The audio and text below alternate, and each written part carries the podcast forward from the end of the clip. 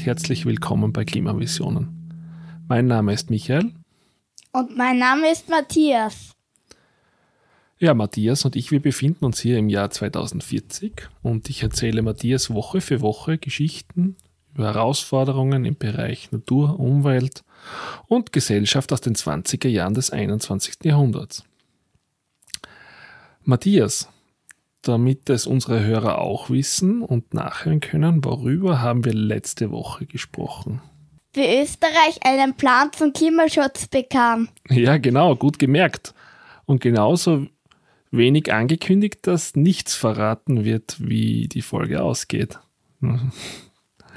In dieser Folge berichte ich dir über eine Praktik der 20er Jahre des 21. Jahrhunderts die viele Firmen, aber auch Politiker betrieben, um Klimaschutz vorzugaukeln. Hast du da eine Ahnung, worüber ich sprechen werde? Ich habe eine Idee. Okay, dann behalte sie mal für dich und wir sehen, ob du recht hattest. Jetzt bin ich aber gespannt. Wir sprechen heute übers Greenwashing. Ich hab's ja gewusst. ja, genau.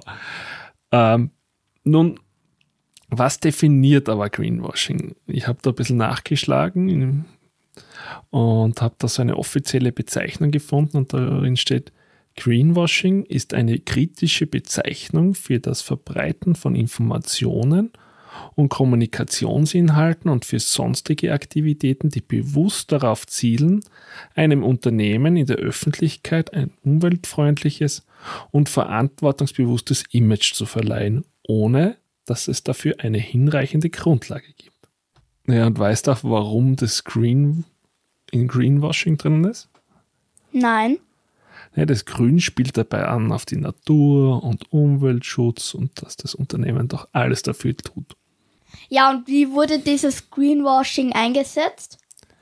Naja, die Techniken, die eingesetzt wurden, waren Öffentlichkeitsarbeit, Rhetorik und Manipulation.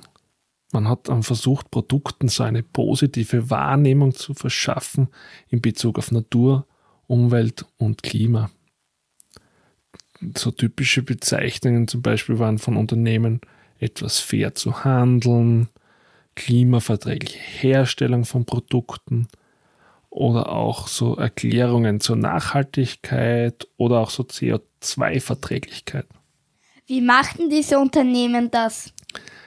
Naja, da gab es mehrere Punkte. Also so einzelne umweltfreundliche Leistungen werden zum Beispiel hervorgehoben und das Ganze dann besonders noch bei Presseaktionen oder Werbekampagnen. Und bei den Einzelaktionen war das ja auch häufig richtig und zutreffend, beziehungsweise umweltfreundlich. Aber was hilft dir das, wenn das Unternehmen dann beim restlichen Kerngeschäft, das sie haben, weiterhin umweltverschmutzend bleibt? Ich habe da ein paar Beispiele aus der damaligen Zeit rausgesucht, zum Beispiel warb da mal ein, ein Ölkonzern 1,1 Cent pro Liter getankten Treibstoff äh, zu spenden oder zu verwenden als CO2-Ausgleich. Nur hat er nirgends hingeschrieben, wie genau das funktionieren hätte sollen. Beziehungsweise wurde das vom Unternehmen auch nicht gezeigt, wie sie das machen. Oder auch so ein ähnliches Beispiel war bei einer Fluglinie, die mit CO2-neutralen Fliegen geworben hat. Wer macht da eigentlich das Greenwashing? Oh, das war eine bunte Mischung. Auf der Seite der Wirtschaft waren es vor allem Unternehmen mit Angeboten, die umweltbelastend, ressourcenverbrauchend sind oder soziale Standards verletzten, also die was irgendwelche Produkte oder Angebote hatten. Dann waren das Werbeunternehmen und Werbeagenturen, auch Lobbyisten waren dort stark vertreten, die das Greenwashing vollzogen haben und auch Influencer, damals ganz stark auf sozialen Medien unterwegs. Und auch in der Politik wurde Greenwashing betrieben. Warum? Naja, man wollte das Nichthandeln gegenüber der Öffentlichkeit und den Bürgern in einem besseren Licht erscheinen lassen.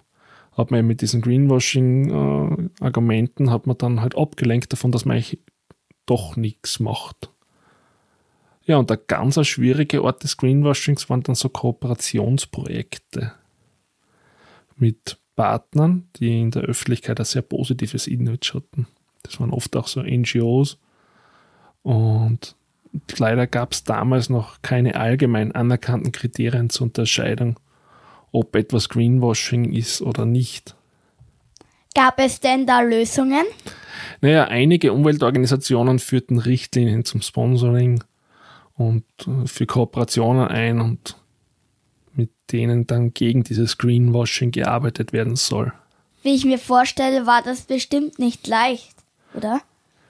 Na, überhaupt nicht. Also eben, weil es eben keine Standards gab und man immer auf der Hut sein musste, ob man nicht doch irgendwie jetzt da in diese Greenwashing-Falle getappt ist.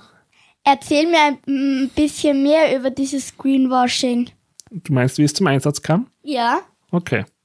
Puh, da gab es eigentlich mehrere Strategien. Ich, ich probiere die so aus dem Gedächtnis jetzt so die, die wichtigsten noch einmal vorzuholen. So die eine der ersten Taktiken war immer so dieses typische, dieses Verschleiern. Das heißt, dass so eine spezielle Eigenschaft eines Produktes als sehr umweltfreundlich beworben wurde, obwohl der Rest von dem Produkt eigentlich komplett umweltschädlich ist. Man hat natürlich diesen einen Punkt rausgepickt und hat gesagt, man, da ist man so super und man ist so, so umweltfreundlich mit dem. Und den Rest hat man dann eigentlich mehr oder weniger ganz heimlich, still und leise im Kleingedruckten sozusagen gehabt.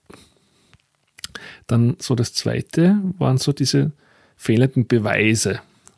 Das heißt, es gab gar keine unabhängigen Stellen oder aussagekräftigen Studien, die die Umweltfreundlichkeit dieses Produktes bewiesen haben oder bestätigt haben. Das heißt, man hat zwar gesagt, das ist so super umweltfreundlich, aber es gab niemanden, der gesagt hat, das ist wirklich so. Dann war auch so ein Thema, sehr vage Aussagen und unklare Begriffe haben auch so dieses Greenwashing immer ein bisschen begleitet. Und die, die konnten dann noch so besonders leicht missverstanden werden. Das heißt, man hat dann gedacht, das ist super umweltfreundlich oder klimafreundlich oder fair gehandelt. Und dann war das eigentlich nur durch diese vagen Aussagen, hat man sich das gedacht. Um, auch ein spannender Aspekt war immer so, es wurden von den Unternehmen Gütesiegel mehr oder weniger erfunden oder so irreführende Gütesiegel angebracht, die praktisch eigentlich gar nichts gesagt haben und nicht irgendwie von unabhängigen Stellen bestätigt worden sind. Und dann war Aussagen, die zwar stimmen, aber gar keinen Wert haben. Das verstehe ich aber nicht genau. Ja, improviere es mit einem Beispiel. Zum Beispiel ein Produkt wird beworben, dass es einen bestimmten Schadstoff nicht enthält, obwohl das Unternehmen sowieso dazu gesetzlich verpflichtet, diesen Stoff nicht einzusetzen. Jetzt sagt man zwar, man ist so super umweltfreundlich, wenn man das, diesen Stoff nicht einsetzt, dabei hätten sie ihn sowieso nicht einsetzen dürfen, machen aber damit Werbung. Dann hat man auch so gerne das eigene Produkt mit anderen Produkten verglichen, die noch weniger umweltfreundlich sind als das eigene Produkt, um einfach besser darzustellen und sich selbst als das kleinere Übel zu präsentieren und im besseren Licht zu stehen. Gab's dies, gibt's jetzt dieses Greenwashing jetzt 2040 immer noch? Da kommen wir noch später dazu. Ich erzähle dir noch ein paar Punkte, wie sie damals im, in den 20er Jahren im 21. Jahrhundert gehandelt ah, okay, haben und dann ja. sprechen wir über das Greenwashing, wie sie sich entwickelt hat. Ja, dann wurden einfach Unwahrheiten gesendet, dass das Produkt umweltfreundlich ist, obwohl es gar nicht ist. Das war die dreisteste Art und Weise. Und auch etwas ganz was Fieses war, das war gar nicht noch so in der Werbung, sondern Unternehmen haben versucht, Einfluss auf die Politik zu nehmen, um zum Beispiel irgendwelche Vorgaben in Bezug auf Soziales oder, oder Umwelt oder Natur einfach abzuschwächen. Ja, dann habe ich noch zwei Punkte, die ich da so aus dem Gedächtnis habe. Viele Unternehmen haben einfach gesagt, uns ist Nachhaltigkeit total wichtig. Aber wenn man dann genauer hingeschaut hat, haben sie zu dem Thema gar keine Daten gesetzt. Und der letzte Punkt, der mir jetzt auf die Schnelle einfällt, wie man damals so Greenwashing entdecken konnte, war, dass sie Unternehmen einfach mit fremden Federn geschmückt haben. Zum Beispiel haben sie betont, wie super, dass sie und wie erfolgreich, dass sie mit dieser Technologie sind. Dabei ist die sowieso Standard und, und oder teilweise zugekauft worden. Puh, da war ganz schön viel zum Aufpassen. Ja, genau. Aber du hast ja vorher schon gefragt, wie es weiterging. Schauen wir mal. Also, du wolltest ja wissen, wahrscheinlich auch, was wir dagegen unternommen haben, oder? Ja. Ja. Also, wichtig war damals, um gegen dieses Greenwashing mal vorzugehen, war einfach mal, dass es Leute gab, denen das Thema wichtig war, dass sie da nicht belogen werden und auch Vereinigungen und NGOs, die diese Praktiken aufzeichneten, auf, aufzeigten, nicht aufzeichneten. Eine wichtige Hilfe war da einfach das, das Internet. Dort konnte man sich sehr stark informieren über, über Firmen und ihre Praktiken beim Thema Greenwashing. Es gab Filme schon dazu, wo dieses Greenwashing-Thema äh, aufgearbeitet wurde und auch sehr wichtige äh, und, und, und schlaue Personen, die das Thema immer wieder aufs Tablett gebracht haben. Zum Beispiel gab es da in Deutschland äh, die Autorin, die Katrin Hartmann, die, die sich das Thema Greenwashing immer wieder angeschaut hat bei Unternehmen. Ja, und dann eben auch, wie ich schon gesagt habe, die NGOs, die haben auch dieses Thema immer wieder hervorgebracht und immer wieder in die Medien gebracht und auch teilweise sogar Programme entwickelt, Computerprogramme, so mit Bewertungen, um bei Firmen herauszufinden, ob sie Greenwashing betreiben. Ja, und was auf politischer Ebene nachher spannend war, so, da gab es dann 2022, haben sich mal die EU-Staaten äh, geeinigt auf eine Regelung gegen Greenwashing von Unternehmen. Und das wurde dann 2024 umgesetzt. Ja, und jetzt äh, beantworte ich dir deine Frage nach den heutigen Aussehen zum Thema Greenwashing und ob es das noch gibt. Also ganz ist es nicht ausgeschlossen, dass es das nicht irgendwo noch gibt. Aber wir haben jetzt da heute im Jahr 2040 das große Glück, das wir damals im Jahr 2020 noch nicht hatten, dass wir EU-weite Standards haben, die jetzt der Unternehmen dazu verpflichten, aber da komme ich noch später dazu. Und das Zweite ist, dass dieses ganze Thema Greenwashing wirklich so weit in der Gesellschaft angekommen ist, dass es eigentlich von der Gesellschaft sehr verböhnt ist und, und auch Unternehmen gemerkt haben, dass sie mit Greenwashing keine Werbung mehr machen können, weil die Leute das jetzt da so weit schon durchschauen und sich da nicht mehr blenden lassen. Ja, dadurch werden die Firmen auch relativ leicht gebrandmarkt und es gibt nur mehr sehr wenig Firmen, die dieses Greenwashing eigentlich einsetzen, weil es den Firmen auch nichts mehr bringt.